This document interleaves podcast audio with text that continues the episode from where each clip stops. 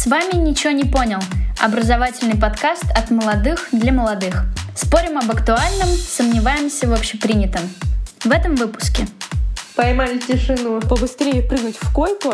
Он от тебя секс, а ты от него деньги. БДСМ. Им нравится, чтобы их колотили. Прагматика, прагматика. Он еврей. Плюс 100 очков. Guns N' Roses. Отлично. Ставлю лайк. Всем пока! Итак, всем привет, с вами подкаст «Ничего не понял», и сегодня с вами Арина, Алина и, конечно же, Ксю. Мы собираемся обсуждать всякие интересные штуки, статьи, исследования и вообще много-много разных тем затронем, которые происходят в мире и которые у нас как-то отзываются, которые мы хотим с вами обсудить. Потому что, мне кажется, в мире сейчас так много всяких штук, которые мы не понимаем, и об этом совершенно не стыдно говорить. Не стыдно признаваться в том, что мы реально не знаем какой-то истины. Э, поэтому в нашем подкасте «Ничего не понял» мы собираемся как раз в ней разобраться. Девочки, как э, у вас настрой сегодня? У меня отличный настрой, потому что это наконец-то проект, до которого у нас добрались э, руки, и надеюсь, то, что он дойдет дальше, чем этот выпуск. Ксю, как твоя суббота? У меня суббота просто отлично. У меня слово истина, как знаете, такой триггер э, философии. Я сразу как будто бы на какой-нибудь лекции э, нахожусь. Ну чё, начнем? Да, вот, как раз на первый наш выпуск я подготовила интересный материал, который, мне кажется, станет э, очень крутым э, началом, потому что он в целом э, отражает какую-то такую настроенческую повестку сейчас, э, когда мы все сидим э, в изоляции. Э, очень важно задумываться обо всяких таких э, вечных ценностях, скажем так. Вот, и как-то я серчила в интернете, и наткнулась на совершенно потрясающую статью The New York Times, о которой я хочу как раз э, сегодня рассказать. Возможно, вы поможете мне ее чуть больше понять, потому что у меня на самом деле к ней безумно много вопросов. И эта статья основана на большом-большом исследовании антрополога Хелен Фишер, которая исследует такое понятие, которое называется медленная любовь. Вот, почему мне это вдруг стало интересно, потому что здесь речь идет про миллениалов. Э, вот, и о чем нам э, говорит э, Хелен Фишер. Она рассказывает про свое исследование, которое она проводила в Америке, и ей удалось выяснить то, что как раз миллениалы, они совершенно по-другому начинают воспринимать любовь. Э, и они иначе подходят к тому, чтобы э, ее, в общем-то, обрести. В чем это выражается? Они как бы ходят э, меньше на свидания, они меньше занимаются сексом. И вообще для них брак — это что-то такое очень отдаленное, что как бы будет очень не скоро. Вот. Соответственно, она задалась вопросом, а, а почему, собственно, это происходит? А, неужели технологии как-то на это влияют? То есть, э, условно, мы больше времени проводим в онлайн-режиме, и поэтому, не знаю, мы какие-то более зажатые, то есть мы уделяем меньше внимания тому, что происходит у нас, э, ну, как бы буквально под носом. А, но на самом деле она приходит к выводу, что нет, э, это, в общем-то, не так. Все дело в том, что как бы миллениалы, которых она исследовала, э, они э, считают, что любовь становится более осмысленной, что ли. То есть, э, если мы ищем э, какого-то партнера, с которым мы хотим э, провести как бы э, rest of your life, то мы должны знать о нем буквально все. То есть там а, в какую школу он ходил, какими он качествами обладает, э, его вероисповедание и так далее и тому подобное. Миллениалы — это те чуваки, которые лучше узнают э, э, человека благодаря первому сексу, а не первому свиданию, где они, собственно, будут там, не знаю, обсуждать жизнь свою. Эти люди начинают настолько сильно ценить свое время, что гораздо более разборчиво подходит э, к тому, как ходить на свидания, э, тому, как, э, в общем-то, инвестировать свои чувства, если так можно сказать. Мне это показалось очень таким, знаете, прагматичным подходом к чувствам И эта статья у меня абсолютно не отзывается как-то в душе, потому что мне хочется верить, что любовь — это все таки одна из таких вечных ценностей, которые, в общем-то, не трансформируются. И поэтому как бы тяжело каким-то образом изменить э, наше отношение к любви просто по той причине, что мы ее начинаем более прагматично воспринимать. Ксю, Алин, что думаете? Нам нужно, наверное, еще определиться с тем, можем ли мы себя при, как-то причислять к миллениалам, потому что, например, мне там всего лишь 18, но я понимаю, что э, я нахожусь в таком пограничном состоянии, знаете, вроде бы миллениал, но, но, но такое еще не до поколения X. Не, мне кажется, ты что-то путаешь. Мне кажется, поколение X было давным-давно. Поколение X — это поколение до Y, а поколение Y — это мы миллениалы. Ну, хотя на самом В смысле? деле... Так мы же поколение Z, нет? Нет, миллениалы — это поколение Y. Вот есть несколько классификаций. Да, это очень сложное. И просто было очень много теоретиков, которые вводили какие-то свои понятия, и сейчас мы путаемся, и я тоже вот до обсуждения вообще не понимала. Я думала, что Y, X, Z, миллениалы, постмиллениалы — это просто это все разные люди. Мне кажется, что вот Z — это те, кто там сейчас дети, ну там, ну как дети, там лет 10, вот так вот, до 12 лет сейчас, это Z. Я понимаю то, что я в 18 лет не могу себя причислить ни к миллениалам, ни к Z. То есть даже, знаете, прочитав там характеристики всякие психологические поколений, у меня нету какой-то причастности ни, ни к одному. в каком я поколении? Ну, мне кажется, то, что, в принципе, теория поколения, она подразумевает то, что ты, в принципе, не можешь себя отнести к какому-то одному поколению. Давайте вот условно Нет. мы там до 25 возьмем этот какой-то рубеж ну, условный. С, с да. погрешностью, да. Потому что, на самом деле, мы действительно можем запутаться. Эм, мне кажется, что вообще эта теория поколений — это условно э, что-то типа гороскопа. То есть ты можешь найти в себе действительно, как сказала Алина, какие-то черты там э, Натальные и, карты. Да, и в Козероге, и в там в весах и так далее. Поэтому давайте просто говорить как бы про наших современников.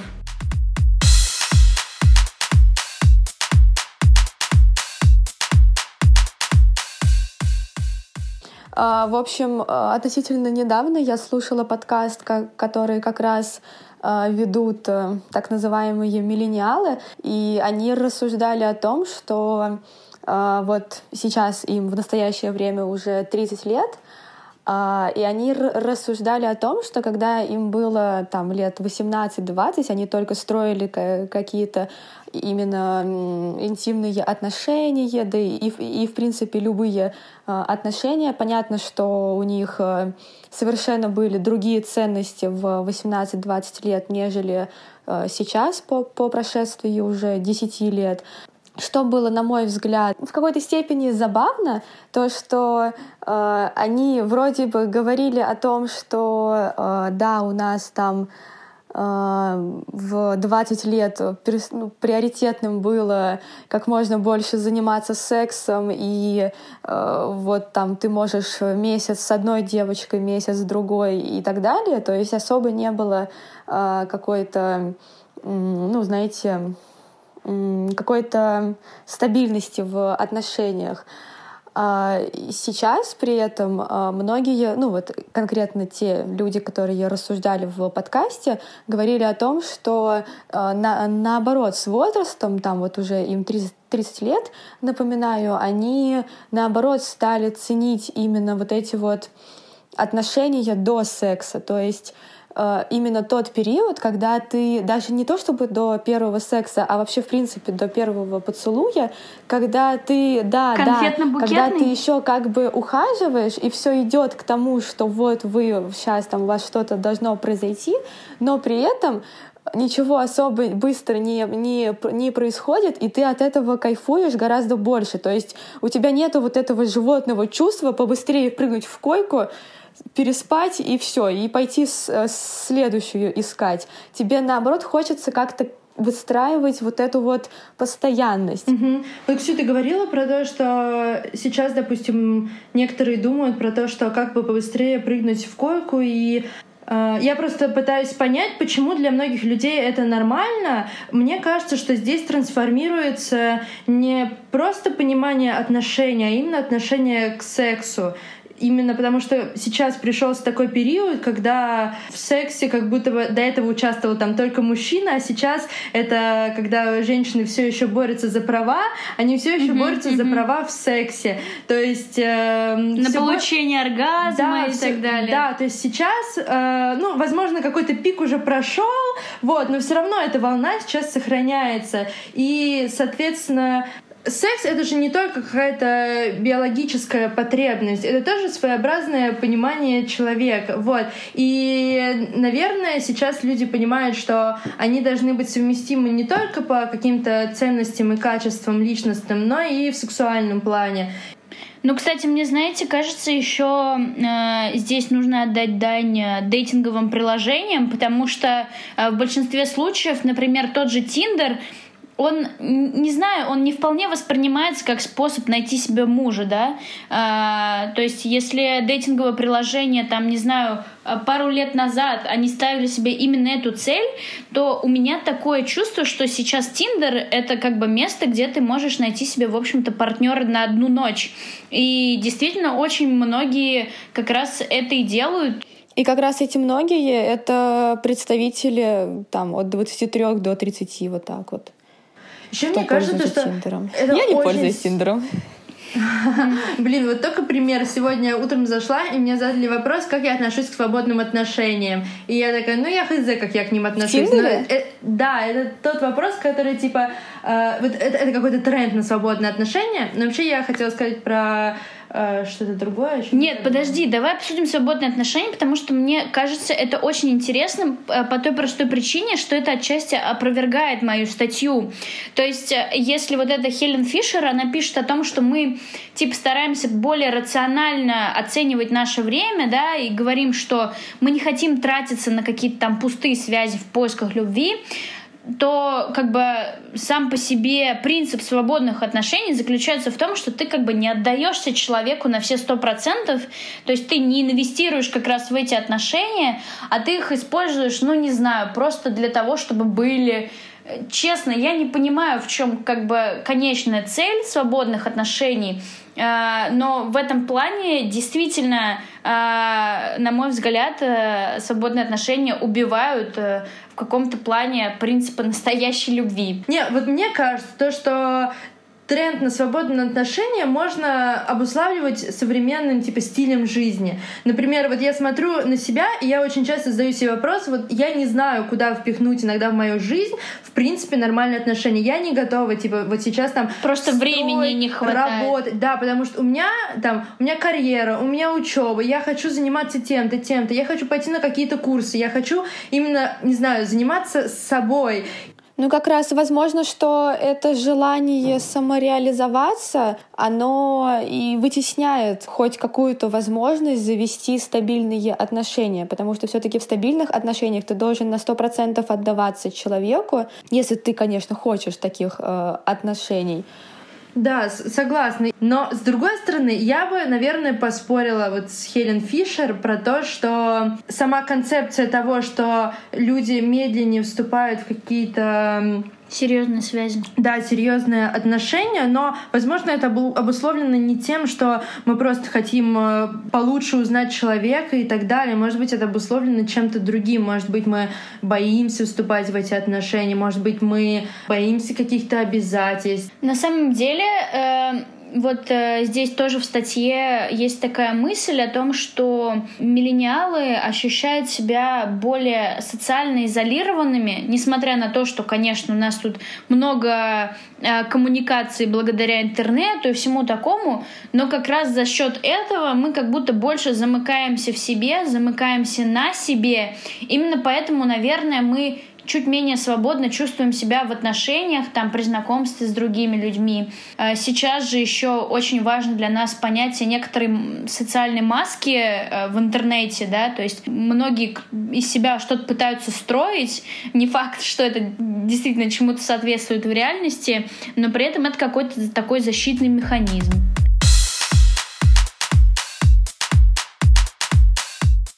А вот вы думали о том, э, э, сколько лет должно пройти, чтобы вы э, вышли замуж? Конечно. И сколько? Не знаю, но мне кажется, что это где-то год. Год? Блин, на самом деле, мне кажется, это так индивидуально. А вот Хелен Фишер пишет, что это 6-7 лет минимум. Но при этом, э, даже если сейчас посмотреть на каких-то представителей данного поколения, я замечаю, что люди даже меньше, чем год встречаются и женятся. Конечно, понятно, что не факт, что эти браки выживают, но просто сам факт того, что люди могут спокойно пожениться спустя, там, допустим, три месяца после знакомства. А, знаешь, на самом деле я тут тебя отчасти поддержу. А, на мой взгляд, вот мнение Фишер о том, что как бы более осознанный подход к поиску партнера помогает тебе достичь там, ну не знаю, больше уверенности в том, что ваш брак не распадется. То есть это некоторый такой гарант стабильности, гарант там успешной инвестиции в отношения действительно контекст, в котором мы сейчас существуем, то есть э, контекст новых технологий, большей роли коммуникации, не знаю, более легкое отношение к физическому контакту за счет того, что, блин, ну сколько у нас сейчас э, всяких разных гендеров существует, какая у нас сейчас вообще свобода самовыражения в плане своего тела, то есть э, тоже направление э, бодипозитива, как бы, мне кажется, это супер помогло быть более раскрепощенным в сексе, потому что мы начинаем любить свое тело и там понимать, что, допустим, нам это нужно.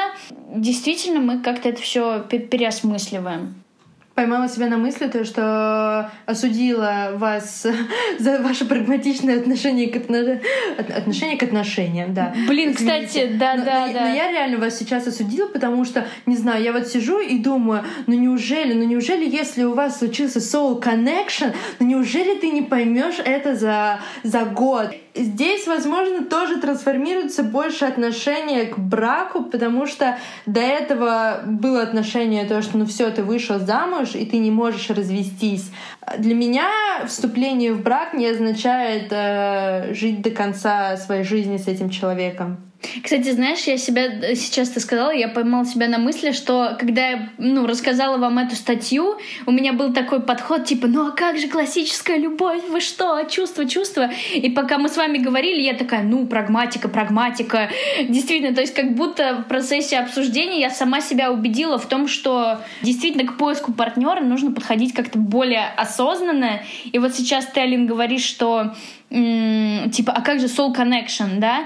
Но на самом деле это же чувство может быть обманчиво. Э, то есть, э, условно, та же влюбленность, которая нас может сопровождать в течение всей жизни, те розовые очки, которые у тебя могут появиться, не знаю, на мой взгляд, это как бы так себе аргумент в пользу реально каких-то серьезных длительных отношений. То есть мне кажется, если ты инвестируешь себя в эти отношения, раз уж мы говорим, не знаю, о, о любви как о некотором бизнесе сейчас, э, то ну, как бы, не знаю, это тебя вводит в некоторое заблуждение, и я думаю, ты не можешь принимать каких-то прям глобальных решений, пока ты не осознаешь, что это не твое восприятие, основанное только на эмоциях, но ты действительно рационально понимаешь, что вот там по ряду характеристик этот человек тебе подходит, что он будет хорошим мужем, хорошим там отцом для твоих детей, вы сможете их хорошо воспитать и так далее и тому подобное.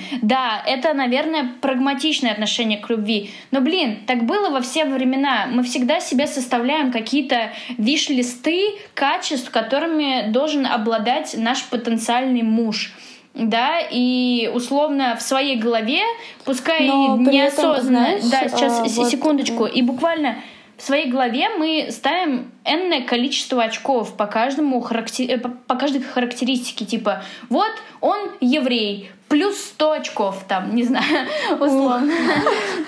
Ну, это, извините. Аккуратнее такие темы поднимать. Ну, да.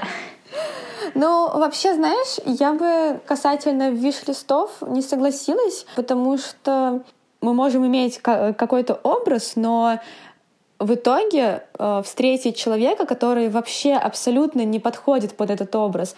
И в процессе общения мы можем сколько угодно отрицать и говорить, что да я никогда вообще не буду иметь там никаких отношений с человеком, которого я встретила, потому что он просто не подходит под мои личные представления.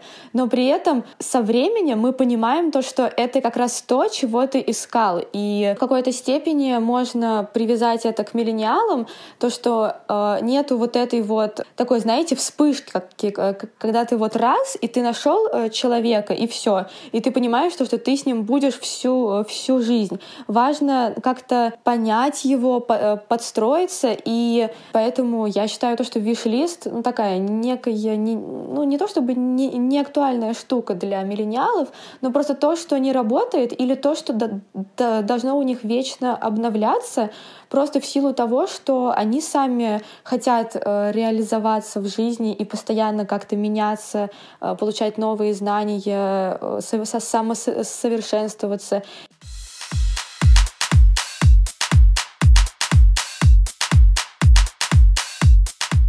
У меня просто э, какой-то период жизни была установка, ну, какая-то такая мысль, то, что по сути любой человек может любиться в другого любого человека. Ну, нет, не то чтобы это типа гениальная мысль, скажите. Нет, я имею в виду, что если взять, типа, я имею в виду то, что если взять вот парня и девушку, ага. э, что при каком-то продолжительном общении они в любом случае начнут проникаться друг к другу, и в какой-то момент, возможно, там рано или поздно, они все равно друг друга друг в друга влюбятся. Возможно, я просто смотрела какие-то фильмы, есть какие-то российские и так далее, то что, ну, какие-то абсолютные противоположности, которые не хотели вначале общаться, потом во время общения... От любви до ненависти, да, от ненависти до любви. друг к другу uh-huh. и влюблялись. И вот у меня почему-то была такая мысль, то, что если я буду там общаться, ну, вот с любым человеком, любо, ну, взять любого парня. Допустим, мне не будет вначале нравиться его внешность, я буду узнавать его лучше как человека, я буду лояльно относиться к внешности и буду находить там какие-то привлекательные для себя черты. Кстати, знаешь, Алин, я хотела привести аргумент в пользу э, твоего мнения, что, ну, конечно, да, ну, такое очень э, немного странное мнение, что мы можем влюбляться во всех, э, да, но тем не менее есть действительно научно подтвержденные аргументы этому. А, в общем, я буквально недавно смотрела исследование, по-моему, 2014 что ли года. В общем, в чем там состоял эксперимент? Собрали пар незнакомых друг с другом, ну как бы мужчина женщина, да, их э, сажали друг напротив друга, и посредством, по-моему, 36 вопросов они узнавали друг друга со временем. То есть э, там были вопросы из разряда э, вот э, если бы ты мог позавтракать с какой-либо знаменитостью, кто бы это был. То есть такие не супер поверхностные вопросы из разряда э, какой твой любимый цвет, а какие-то реально глубокие, которые помогают понять э, там э, характер другого человека. И еще одним условием этого эксперимента было то, чтобы люди в это время, пока не задавали друг другу эти вопросы, они смотрели друг другу в глаза глаза. И я была поражена, и действительно там как бы пары влюблялись э, в ходе этого эксперимента, хотя он продолжался, ну не знаю, один день.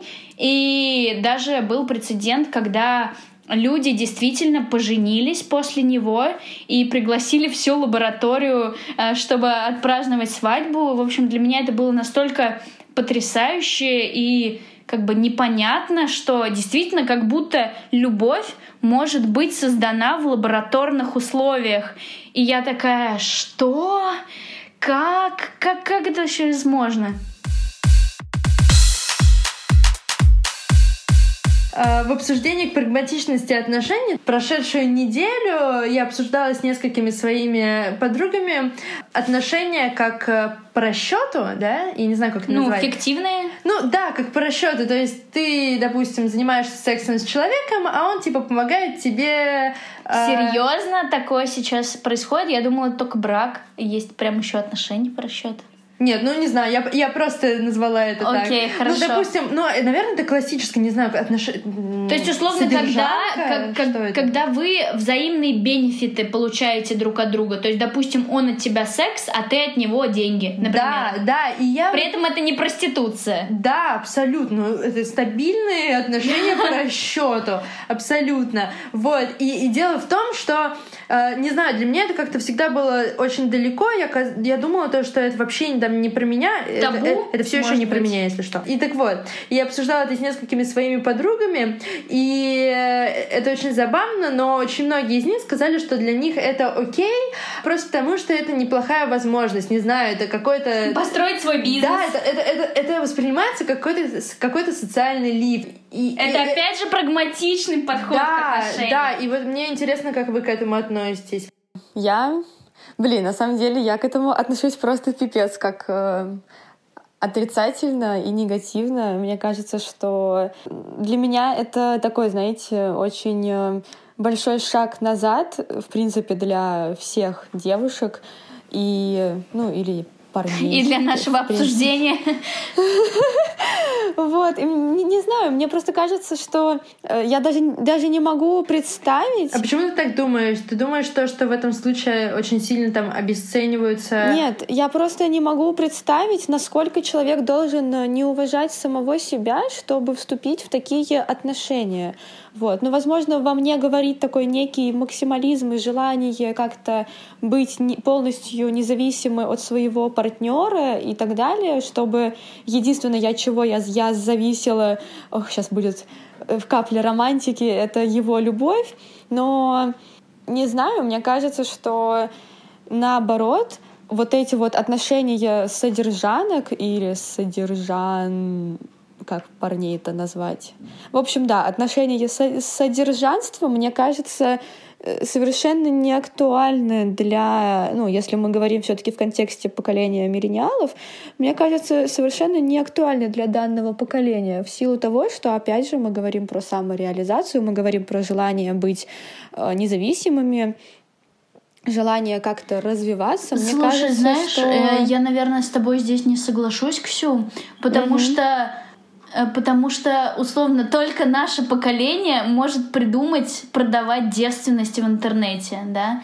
Или, например... Э, так а почему наше поколение? Давай посмотрим на историю, и мы найдем там целую кучу примеров э, всевозможных э, да, куртизанок конечно, там как и так бы... далее ну, понимаешь, куртизанки — это немного другое. Окей, назову это профессией, да?